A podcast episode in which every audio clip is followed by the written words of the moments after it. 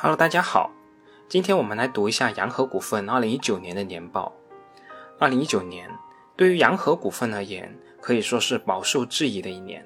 洋河股份掉队的声音也不绝于耳，进而提出洋河的酒品下降、经销商压货、省内失速等问题，真有一种黑云压城城欲摧的感觉。既然是这样，这次我们就先来对比一下所有白酒企业二零一九年的情况。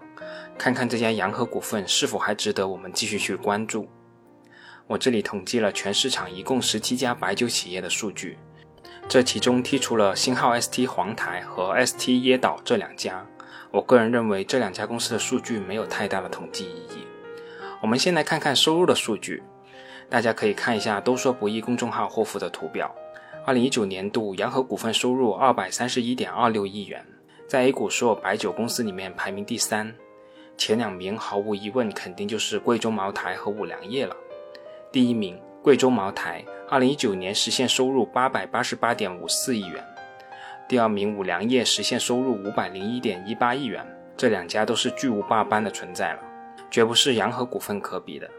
我们再来看看第四名泸州老窖，二零一九年实现收入一百五十八点一七亿元。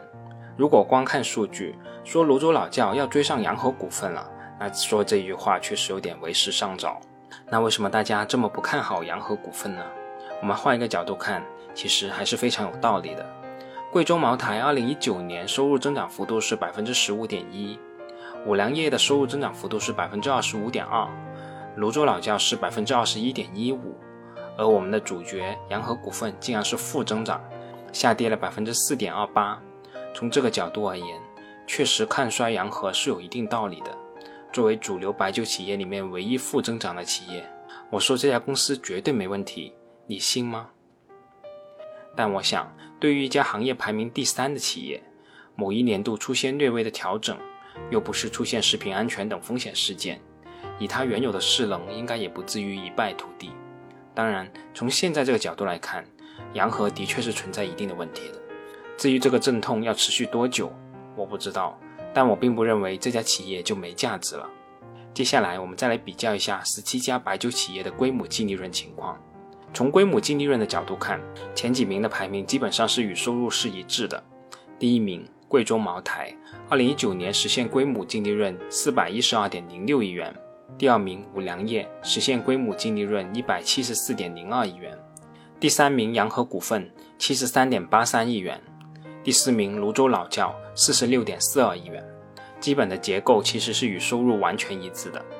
贵州茅台约等于二点五家五粮液，五粮液约等于二点五家洋河股份，洋河股份约等于一点五家泸州老窖。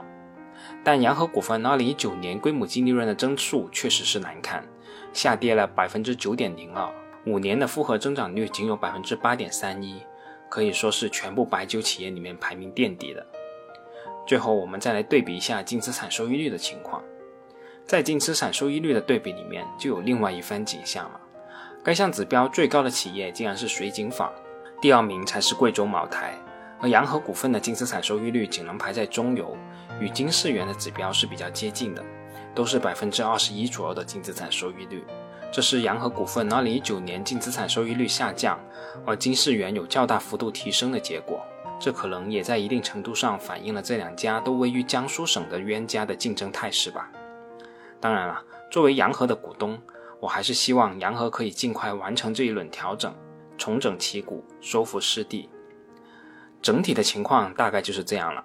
洋河股份2019年的表现确实糟糕，但我想这绝不是2019年种下的因，而要扭转这种局面，确实也是需要时间。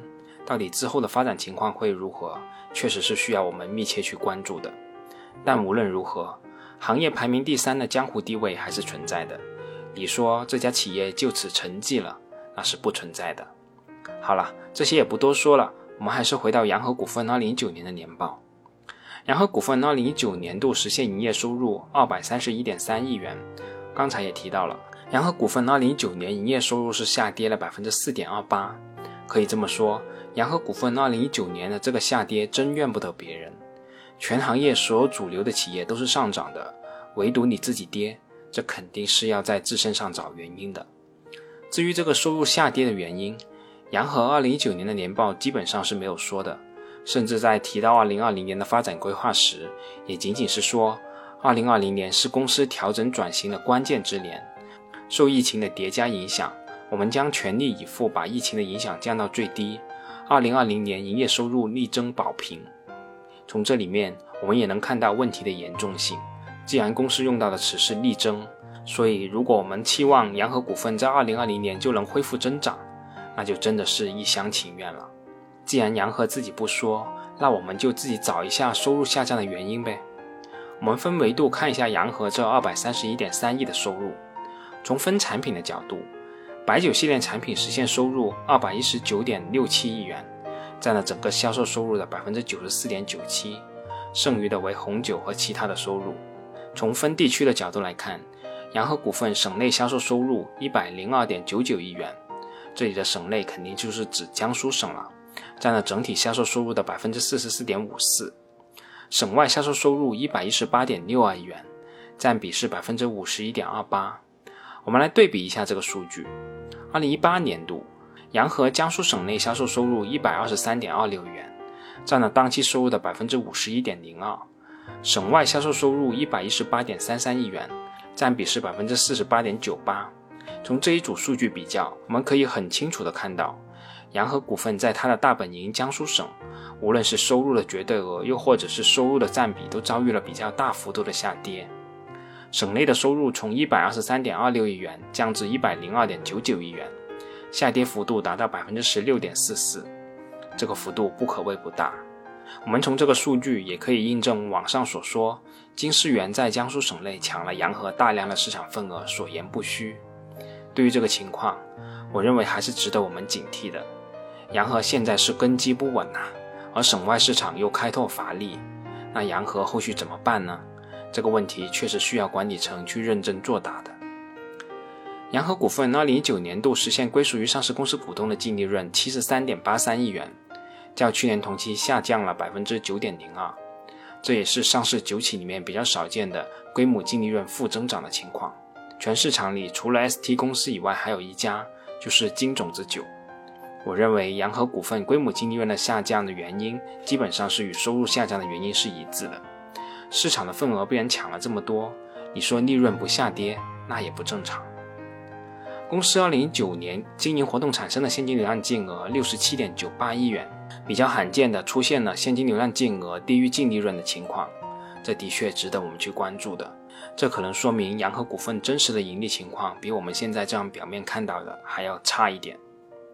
公司2019年度净资产收益率为百分之二十一点二一，相比较公司2018年的净资产收益率为百分之二十五点九五，公司2019年净资产收益率下降了四个百分点，已经脱离了历史上净资产收益率的波动区间，为十年来最差的一年。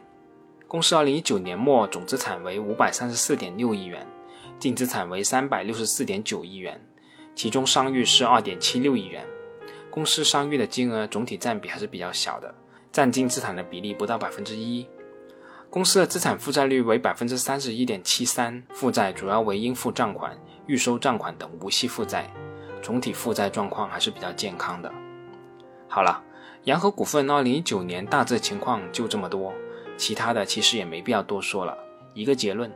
各项指标都显示洋河股份的基本面在变坏，但也没有到不可收拾的时候。至于下一步会如何发展，我更关注的是管理层下一步的计划和打算。所以下一次如果我们继续说洋河的话，我们主要还是关注这方面的一些内容。好了，今天就这么多，我们下次见。